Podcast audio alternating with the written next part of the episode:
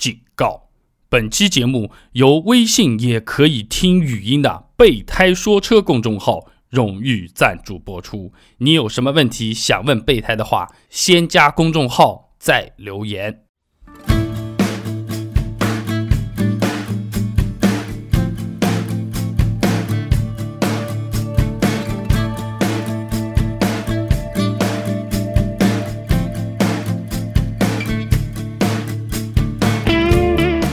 谢各位朋友到备胎说车捧场，祝各位出行平安、顺心顺意。啊，最近很多朋友在说啊啊，备胎呀，你这个音频啊，听起来现在比以前方便多了，微信公众号都能听了。然后又有朋友说，哎，备胎啊，你这个音频啊，微信公众号听听很麻烦的，打个电话过来听一半就没有了。跟各位朋友讲吧，如果你在开车，你在路上点一下播放，直接点左上角的返回，和朋友聊天，呃，和发发图片，刷刷朋友圈，这个音频完全都不会停下来的。备胎小朋友为什么要做音频不做文字的？我也知道文字看看轻松啊，但是我们是汽车节目，对不对？安全当然是最重要的啦。好了，我们继续来回答问题啊。今天第一个问题来自于一位叫做超人不哭的朋友啊。我想问一下，奔驰 C 级 1.6T 的版本，仅仅在市区开，一年顶多一两次上高速，这样的动力够用吗？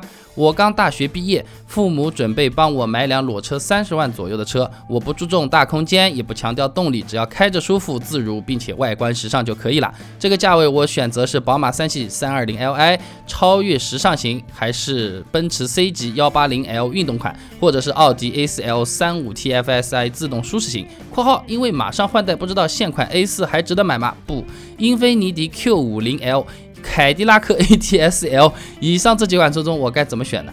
其实我觉得这位朋友啊，超人不哭，你的选车直觉是非常精准的啊。以你刚才那个开着舒服、外观时尚、不求动力、只求心仪的这个感觉来说的话，你不买奔驰，你买什么车子呢？又优雅又有档次，内饰设计也非常的精致。那么你核心焦点就是这个 C180L，它的一点六 T 动力够不够用？我可以告诉你是完全完全够用的。首先这个一点六。在市区开开就已经是可以啦，日常代步。那我们在国内开到六十码的这种机会已经不多啦，尤其是东部沿海城市啊。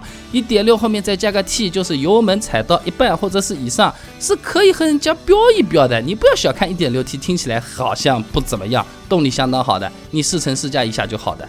但是啊，C 级车全车的调校，哪怕是 2.0T，也不会有给你这种超级强力暴躁的这种推背感，除非你按下 S 级，因为它总体给人的感觉是优雅，开车省心，不需要双眼充满着血丝，肾上腺疯狂分泌的，在一边开车一边要边上说，哎，领航员，下一个路口左转还是右转，还是 U 型弯还是发小弯，不需要这样了啊，按照我们杭州话说起来叫。太远的开锤子啊，非常心宽的去开着车子，和周围的朋友还能聊上么两句，奔驰显然是最好的选择啊。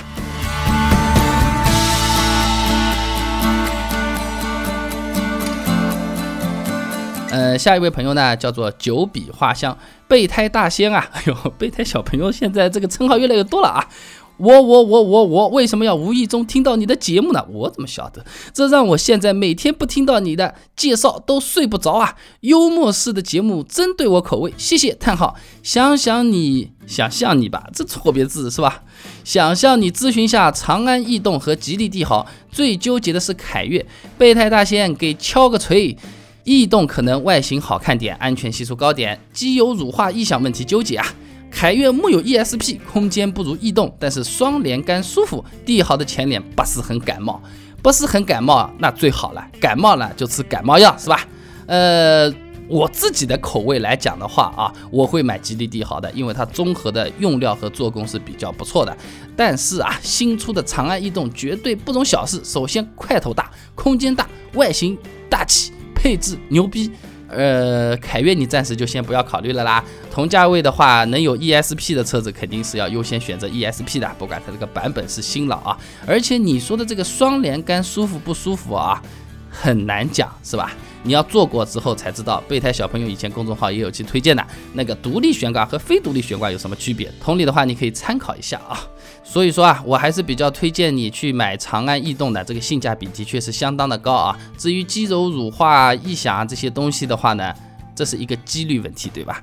但是你出现了就是百分之一百，不出现就是百分之零，这是大家说的最多的是吧？备胎小朋友还有其他的看法，就是这个问题一旦出现了，你搞不搞得定呢？我告诉你，搞得定的，去维修甲增加一个密封处理，然后呢再更换一套机油，基本上问题就搞定了。异响嘛，刚才说的几辆车其实都有点异响的，所以你不要纠结了啊。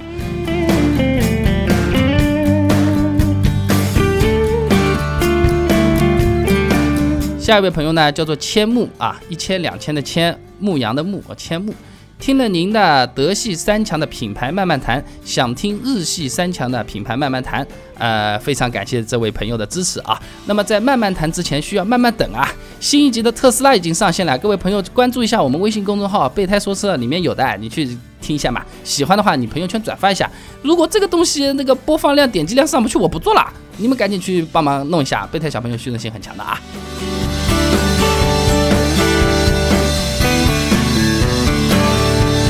呃，备胎哥啊，哦，我还以为没有名字，这个名字就是一个点啊。呃，备胎哥啊，听你节目很久了，也发了很多问题啊，就都是没回我嘛。听你上期节目说 G L K 两百刷 E C U 什么的啊，能不能讲的详细一下这个刷 E C U 啊，有什么利有什么弊啊？请你一定要回答呀，十分好奇。叹号。呃，刷 E C U 的利很简单，就是动力好，开起来爽。弊的话呢，就是吸血消耗更大了，而且 G L K 两百直接刷的话，是不光要刷那个软件。还要刷车子的硬件的哦，要换一下曲轴、连杆，然后是涡轮的密封塞，全部都是要更换一下的啊。简单的讲，就是说你同样价钱的车子，通过小小的改动，你获得了更大的动力和更大的消耗。有些人呢就喜欢省心、省钱、舒服，有些人呢。就是我要超高性价比嘛，和我卖电脑是道理一回事。有的电脑买过来，从头到尾就是全天二十四小时开着车子，开着电脑，开着机，就是要稳定不出问题就行了。还有一些我就要超频啊，我二点零的四核的，我开着四核的，超到三点零的，每个人的倾向不一样。简单的说，没有额外的超强动力需求的情况下，我不建议各位去刷 ECU，而且刷 ECU 一不便宜，真的刷的好的七八千块钱，国外的德国工程师怎么可能请得到嘛？你想想是吧？然后呢，你哪怕刷好了之后，你想象中的效果和实际的效果未必一样。大多数国内的 ECU 其实只是给你油门做了一个电子程式的进化而已啦，就是原来你好比是踩了三分之一。机器觉得你也是踩了三分之一，现在调过之后呢，你油门踩了三分之一，机器觉得你已经踩到一半了，那动力当然比原来好了。要怎么试啊？踩到底才能试出来到底有什么区别。如果各位朋友想托备胎带个话，比如说某某某我喜欢你呀，或者说有什么问题想要问备胎的话呢，请关注一下我们的微信公众号“备胎说车”，每天啊还有一点汽车小干货可以听的。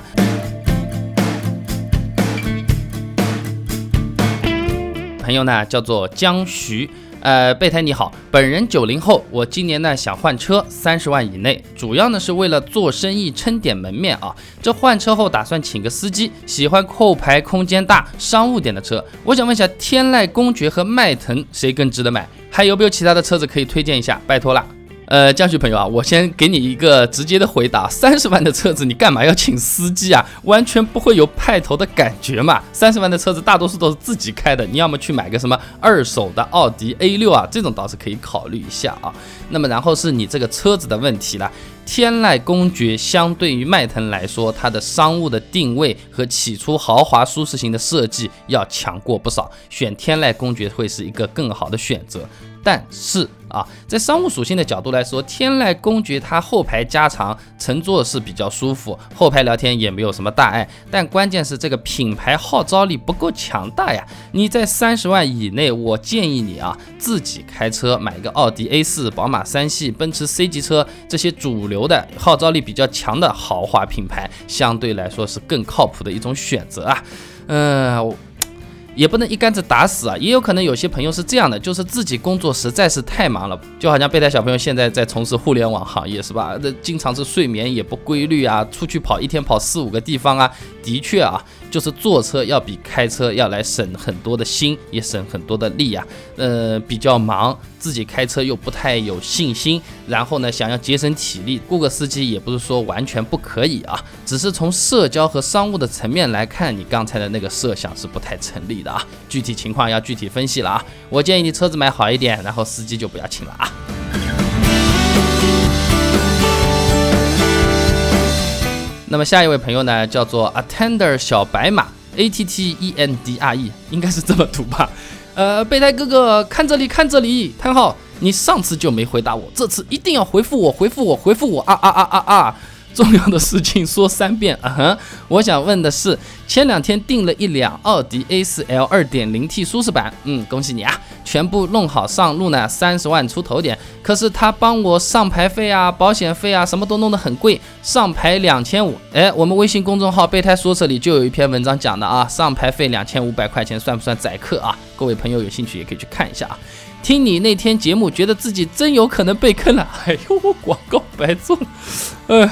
呃，但是车价很便宜，二十六万吧。呃，本人女，二十三岁，对车的知识呢，仅是通过你的节目知道的。所以啊，备胎哥哥告诉我，回复我，三十万现在买 A 四 L 二点零 T 舒适版是贵了还是差不多对了？所在城市是苏州，一定要看到回复我啊！哎呦，表示压力很大，也很开心啊！呃，的确上次是没有看到这个。我们现在微信公众号“备胎说车”啊，留言实在是太多了，每天平均下来的话，大概有一万两千条左右的消息，还请大家多多耐心啊！呃，这果然就是个拼颜值的世界啊！你的头像实在是太漂亮了，是个大美女啊！哎，来加入我们的微信俱乐部吧！我们每周都有一个新话题，那备胎小朋友呢，每个星期天也会在群里面啊和大家肉身聊天啊，还有各种。礼品相送，呃呃，刚才广告无效，我再做一下。关注我们的微信公众号“备胎说车”，这下方菜单中间有个按钮叫“一起交流”，里面有个备胎微信俱乐部啊，你扫一个码就可以了。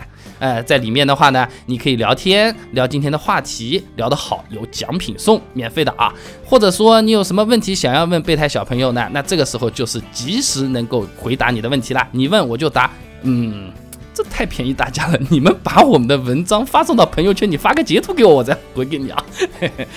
那回到你这个情况啊，呃，二十六万买车价格也算是比较便宜了啊，可能人家真的就是被你还价给整死了，又是个大美女，然后说话又比较直白真诚的话，或者说直接就是被你的美丽给迷倒了。回过神来发现不对啊，我是来赚钱的呀！哎呀，反悔了。哎呀，那只有在什么上牌费啊、贴膜、保养、装潢等等，给你想办法给赚回来了啊。价格的确还不错啊，但是从你这个照片的这个形象上来看，我觉得你买一个奔驰的 B Class 或者是 C Class 有可能更适合你啊。非常有气质的整体的一个搭配来说，买 A 四有可能就像是爸爸妈妈出钱，呃，给自己家里心爱的乖女儿买了台车而已，没有特别鲜明的这种识别度。如果你在意别人对你的看法，而且出门要像有化过妆一样的这种自信感的话，建议你买奔驰哦。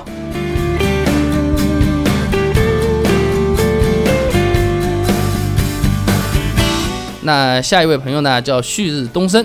备胎你好，我是东北长白山地区人，今年四十八岁。啊，谢谢谢谢支持啊，谢谢前辈关注我们的微信公众号。那么在机关上班，因单位搬迁，现工作地啊距家有三十公里，主要是山区公路没车太不方便了。无意中听到你的节目，立刻加了你的微信，点赞啊！希望得到你的帮助，帮我选一款适合我的车吧。我以前没开过车，对车没有概念。主要想法希望底盘好一点，安全性高一点，油耗小一点，维修保养方便低一点，空间大一点，离地间隙高一点，与我工作及年龄相称一点。主要是上下班代步，假期偶尔呢全家出游或者看看老人。价位十万左右，这个价位买个二手车你推荐吗？啊，不推荐。如果可以的话，买什么车子好呢？嗯，不用想了啊。我的情况，你是否推荐十五万或者二十万左右的这种车子？如果推荐，推荐哪款呢？听你的节目啊，我想选自然吸气的。这里有半年呢是雪地路哦，不知道我说的是否够信息啊？不对，请见谅，确实不懂车，仅谢啊。我姓钟，再次表示感谢和敬意。非常感谢钟先生您对我们的信任和支持啊！呃，我这么跟你讲，先来点轻松一点的哦。那个长白山地方是不是什么农夫山泉啊、恒大冰泉都在那边的？什么天然的弱碱性水是吧？那其实你在正常买车的时候，其实十万就是可以了。嗯，首选的原因，你刚才提到雪地，其实呢，四轮驱动并不一定最重要，关键的是要有 ESP，你可以去看一看啊。嗯，应该说吧，大部分这个价位的美系车和德系车，它都是会有 ESP 的。这个时候日系车给个差评啊。然后呢，我是这么在想的啊。您告诉我，你年龄四十八岁，在机关上班，在我接触的客户当中，大多数和你情况差不多的呃朋友或者是长辈的话呢一生都是兢兢业业、勤勤苦苦的工作奋斗。不能出任何的差错，所有家庭的压力都是一杆挑起，承载了整个家庭的这种发展的走向，很操心、很操劳的。呃，在推荐车子之前，还是希望你能够身体健康，凡事看得开，都要有一个很喜乐的心情面对每一天，这个真的是非常重要的。所以我在想，如果预算不是特别打紧的时候，我比较建议你花二十万的左右的价格买一个福特翼虎啊。I V 四啊，这些带四轮驱动又带 E S P 的好一点的车子，因为我接触的像您这样的长辈，大多数都是节衣缩食，自己的子女、自己的爱人已经在用 iPhone 六 Plus 了，自己手机里还能掏出黑白屏幕的诺基亚的，大多数都是这样有奉献精神的长辈和前辈啊，买一个好一点的车子，给自己一份舒坦和宽慰，寻求好的生活，而且。你可以开着车带大家一起出去玩，一起享受，也不是说好像你就是把钱用在自己身上了，不需要有这种心理负担。买的好一点，让大家都开心一点。至少如果我是您的孩子的话，我会给你买二十万的这个车子啊，我就这么跟你讲吧。呃，希望天下父母啊，在你对周围的家人付出无私的、无畏的这些爱的同时，也千万记得好好保养自己。因为你是我们的依靠，你是我们心灵的支柱啊！你不能倒下。你看着你开开心心的，我们在外面打拼也是放心啊。想爸爸的朋友们，想妈妈的朋友们，想自己的爱人的朋友们，给他们去个电话吧，或者给他们发条短信吧。今天我们先讲到这里啊，祝各位好运，再见。